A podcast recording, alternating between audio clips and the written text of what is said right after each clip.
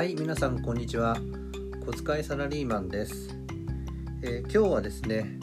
米国株の S&P500 について、えー、説明していきたいと思っています。突然ですが、えー、皆さんは、え株式投資どのようなことをされていますでしょうか？え株式投資は、まあ、おそらく日本に住んでいるということですので日本株を買っていらっしゃる方が多いんじゃないかなというふうに思っています。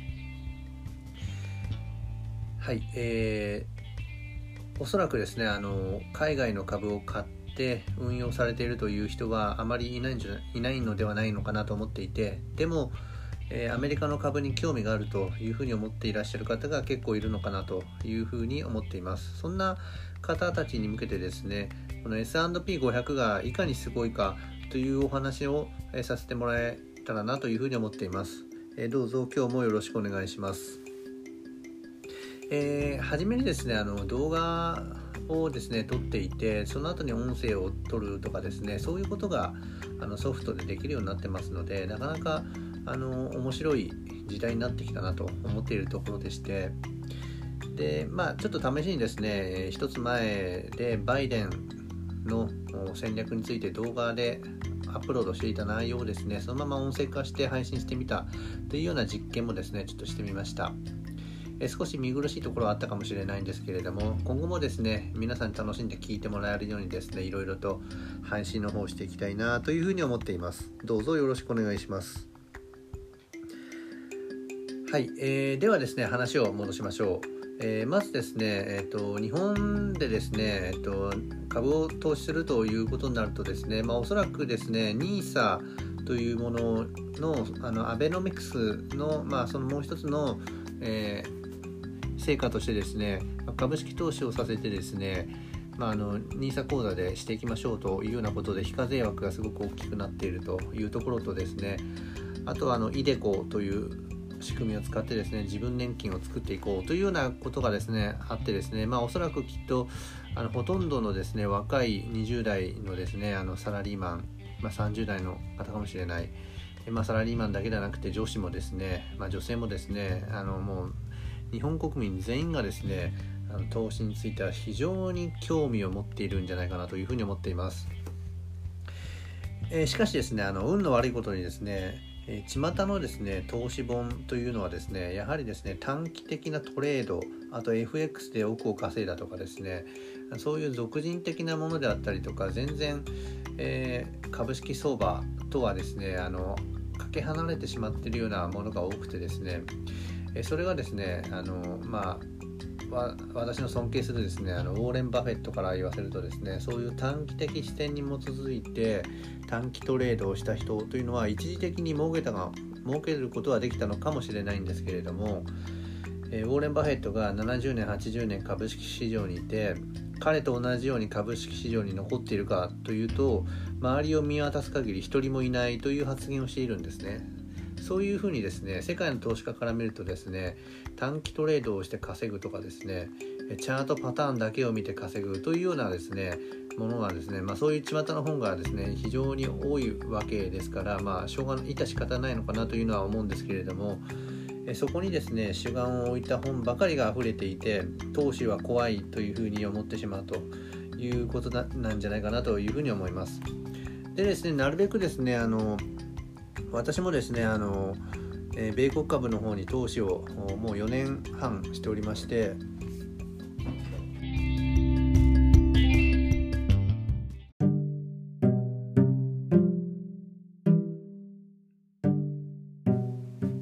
なるべくですね、えー、長期的な視点に基づいて米国株に投資をしていくというところをポリシーに、えー、しています。でなぜあの長期的な視点に基づいてやっているかというとですね他他でもないこのウォーレン・バフェットがですね長期的視点に基づいて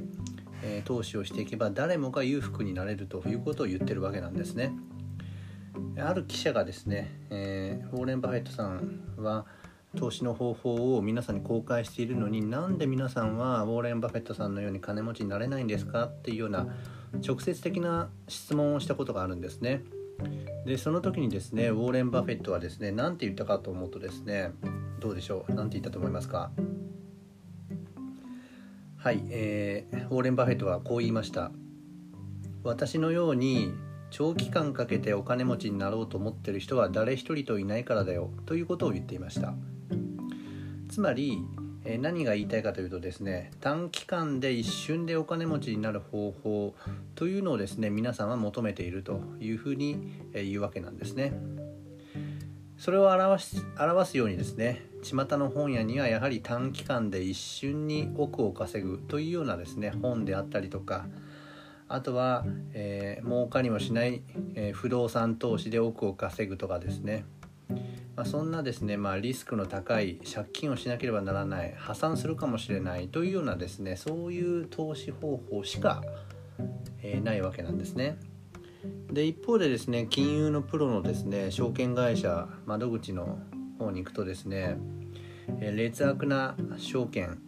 え、投資信託を進めてきてですね、まあ、手数料ばっかり取られてしまって全然えー、金あのお金がですね増えていかない増えるところか減っていく出ていくっていうようなものですね、ま、そういうものが非常に多いんじゃないかなというのがですね、えー、僕の感想なんですねでまあそういう視点で、まあ、やってしまう人に多いのがですねやはり一瞬でお金持ちになりたいという人がですね多いというわけなんですね。でですねあの僕はですねそのサラリーマンを辞めろとかですねそういうことは一切思っていなくてですねあの私自身もですね最後までサラリーマンを続けていこうというふうに思っています。でそれはですねあのウォーレン・バフェットはですねやはり世界の投資家がですねえ長期間かけてサラリーマンをやりながら定期的に収入をもらえる素晴らしい仕事をしながらですね、えまあ、社会性も身につけつつそれでもあの、まあ、米国株に少しずつ投資をしてそれで、まあ、あのお金持ちになっていくというそういう世界の投資家が進める方法をですね、えー、しっかり実践しているいこうというふうに思っていますし、まあ、この番組ではですねそういう方法をですね皆さんに伝えていきたいなというふうに思っているわけなんですね。えー、なのでですねあのこの番組を聞いてですね一瞬であのお金持ちになれるかと言われるとそういうお話は一切あのしていませんのであの期待外れというふうに思ってしまう方もいるかもしれないんですけれども、まあ、長期的視点に基づいて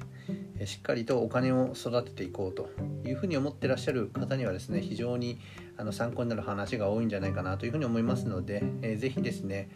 え最後までですねお聞きいただければなというふうに思っています。で今日はですねその中でも、まあ、S&P500 ETF というものをですね、えー、ご紹介したいなというふうに思っております。どうぞよろしくお願いいたします。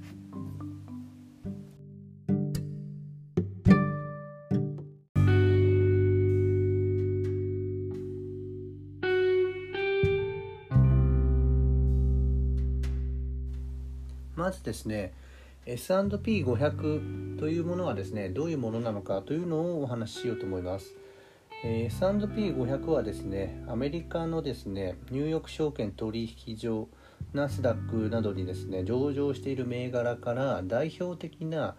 500銘柄の株価をもとに算出されている、えー、株価指数になります、えー、アメリカで有名な、えー、株価指数というのはその S&P500 というのとダウ平均株価というのがあると思うんですけれども、えーまあ、ダウはですね、えっと、50種類の株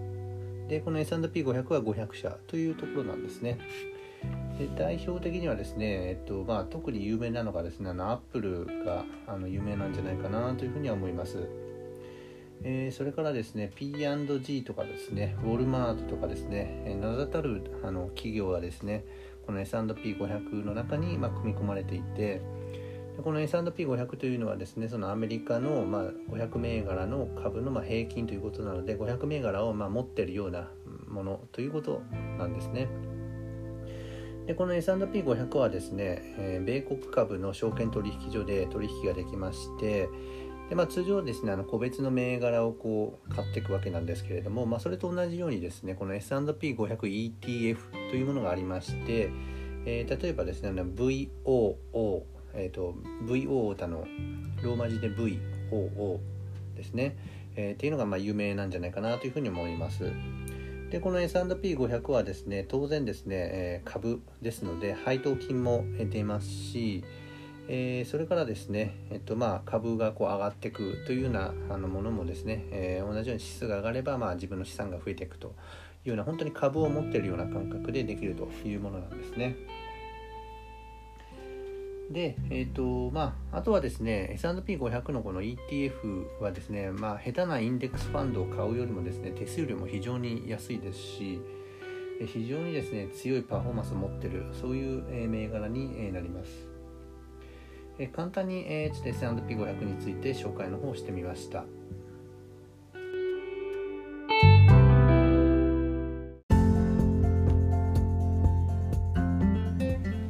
でですね、あの S&P500 がですね、いかにすごいのかという話をですね、しようと思います。で、えーまあ、S&P500 と比較したところの日経平均株価というのも、あのまあ、あのかつてはすごかったというところところだと思うんですけれども、えー、例えばですね1990年のバブル崩壊からですね2020年の今現在その株価指数を比べてみるとですね日経平均は3万8000円ぐらいを最高値でつけてですね、まあ、そこからザーンとこう下がってしまってですね、まあ、一時は6000円とかですね、まあ、リーマンショックで下がってしまったと。でもまああのアベノミクスで上がってきて日本は景気が良くなった株がすごく良くなったと言われてるんですけれどもそれでもですね30年間で半値ぐらいなんですね。2万円ちょっとっていう感じですよね。で一方でですね S&P500 というのはですね1990年から2020年までの間にですね、えー、大体ですね10倍ぐらいになってるんですね。この衝撃的な数字があのよく分かりますでしょうか、えー、日経平均はですね、えー、単純にですねあの90年以降にですね持っていたとしても平均で半分にしかならないということなんですね。つまりどのタイミングで日経平均を買っていても基本的には日本の株を買ってる人っていうのは負けてるっていうことなんですねで一方でですねアメリカの株式を買っている人っていうのは平均で30年間で10倍になってるということなんで、まあ、個別株でうまくいってる人はもっと100倍になってるとかですねそういうのがざらにいるっていうことなんですね。つまりですね、まあ、この日経平均とこの S&P500 のですね30年のパフォーマンスを見てもですね全然ですね、まあ、圧倒的に S&P500 が優れてるということなんですね。つまり S&P500 の ETF がまあ30年で10倍になっているところを見るとですね個別の日本株を買うとかですね日経平均に連動したインデックスファンドを買うとかですね、え、あとはですねアメリカの株の個別銘柄を買うっていうことをししてこの30年で10倍になるっていうこのパフォーマンスに勝てないのであればもうそもそもそういう個別株とか日経平均連動するものを買う買う必要はないっていうことなんですよね。言ってみたら S&P500 というのを買い続けていれば恩恵に預かれるっていうようなものすごいパフォーマンスを持っているものなんですね。で実際にですねあの、えー、世界の投資家のですねウォーレン・バフェットは自分の遺産の9割を S&P500 で運用しなさいという形で遺言を残しているぐらいなんですね。それほど S&P500 というのはですね、ものすごく良いパフォーマンスを持っている、そういう ETF だということが言えるんだと思います。ではですねこの S&P500 が次に、えー、もう一つすごいと思うのがですね、えー、この60年70年であのこのスパンでこの S&P500 の運用の年率を見た時に年率がですね平均で7%なんですね。平均で7%なんですよ。でこの7%っていう数字がいかにすごいかっていう話をすると日本で一番お金を持ってる世代っていうのが1980年代のバブル景気を経験したサラリーマン、まあ、今も老人なんですけれども、まあ、年金もねあのフルでもらってる人たちなんですけれどもこの人たちが一番良かった時代なんですね。それはですね郵便貯金に定期預金をすると年率7%の預金の利率がついたということなんですね。で、えー、まあ、それが預金神話にあの老人の、まあ、老害なんですけれども、まあ、老人のですね預金神話になってるんですけれども郵便貯金に預けていれば勝手にえお金が増えてってくれるだから投資なんかする必要がないっていうのは彼らの言い分なんですけど、まあ、それは今の時代に全然合ってないんですけど、まあ、要するに国の政策がそういう感じだったということなんですね。でまあその頃のあの年率7%っていうのがものすごい日本で最も良かった時代なんですね。なので、まあ、7%がまあいかにすぐかというとですね100万円を預けた時に10年で2倍になるんですよ。で10年で2倍になるでしょ？100万円が200万円になりますと。じゃあ次の10年で何倍になるかっていうと何倍になるでしょうか？そう2倍かける2倍の4倍になるんですね。だから100万円が400万円になるんですよ。じゃあ次の10年で何倍になるか？4倍かける2倍の8倍になるわけですね。単純にですね100万円が800万円になると。要するに30年のパフォーマンスを持つと8倍になると。いうことなんですね。で、これのですね、これのパフォーマンスを今1990年から2020年の30年で S&P500 は10倍、約10倍になってるよっていうのとほぼ近いってことですよね。でもこのバブル金利っていうのはやっぱり80年代だけだったわけなんですね。で、それをですね、延々と60年間もこの S&P500 にかけていればすごいことになってるってことなんですよ。だから60年間年率7%だと一体いくらになってんのっていうそういう話ですよね。多分100倍とかになってんじゃないですかね。っていうそういう話ですよね。もっと言ってるかもしれないですね。なのであの S&P500 っていうのはですね非常に優れているパフォーマンスを持っているそういう、え、銘柄だというふうに思っていただければと思います。そしてこれは誰でも買うことができるしウォーレン・バフェットが言うように長期的視点に基づいて長い期間をかけてお金持ちになっていくっていうのはもう最高のものなんですね。なのでえ株がよくわかんないとかですね決算書をよく読めないっていう方はですねまはっきり言って個別株を買う必要もなくてこの S&P500 をですねずっと買ってればいいというふうに思うんですね。じゃあ今後もそれは保証されてるのかっていうと保証されてる投資なんていうのはないんですけれどもかのですねやはりねあのウォーレン・バフェットは今後100年の間にえさらにアメリカの株価というのは50倍100倍になるっていうようなことを言ってるんですね。だからダウ平均が今2万8000とか2万5000とか3万とかそのレベルなんですけれどもそれがですね100万ドルになるのもですね過去のアメリカの強さを見ていればそれも全然あり得るという話をしているとだから世界の投資家がそういうことを言ってるっていうことはですねやはりですね信じた方がいいんじゃないかなっていうのが僕の意見なんですね。なので、まあ、あの S&P500 とかですねあのアメリカの株にかけるっていうのが、まあ、どうしてもあの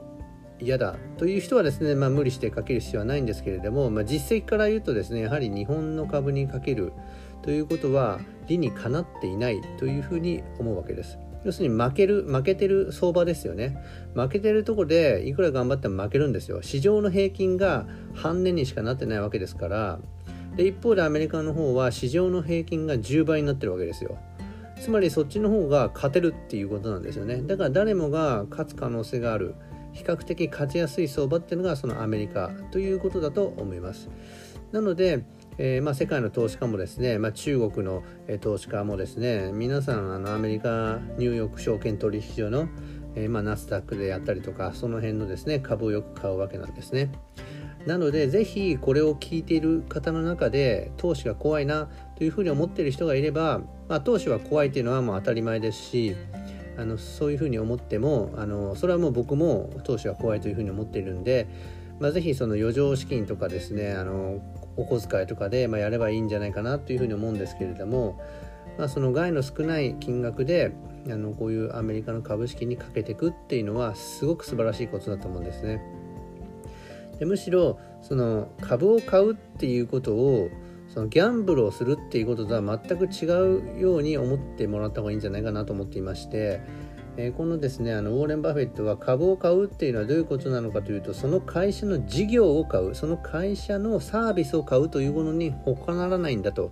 いうことなんですね。なので、ぜひですね、あのそういった視点を持ってですね、アメリカの企業を応援して、その世界を変えていく様をですね、一緒に株を持ってですね、えまあ、あのいろいろありますよね電気自動車を作ったり自動運転を作ったり、ね、人工知能を作ったりとね相変わらず中国と貿易戦争をして、ね、アメリカは強いですよね。というところでですねそういう強いアメリカを、えー、目指しているそういう株を買っていくのがいいんじゃないかなというのが、えー、私の意見であります。いかがでしたでしょうか？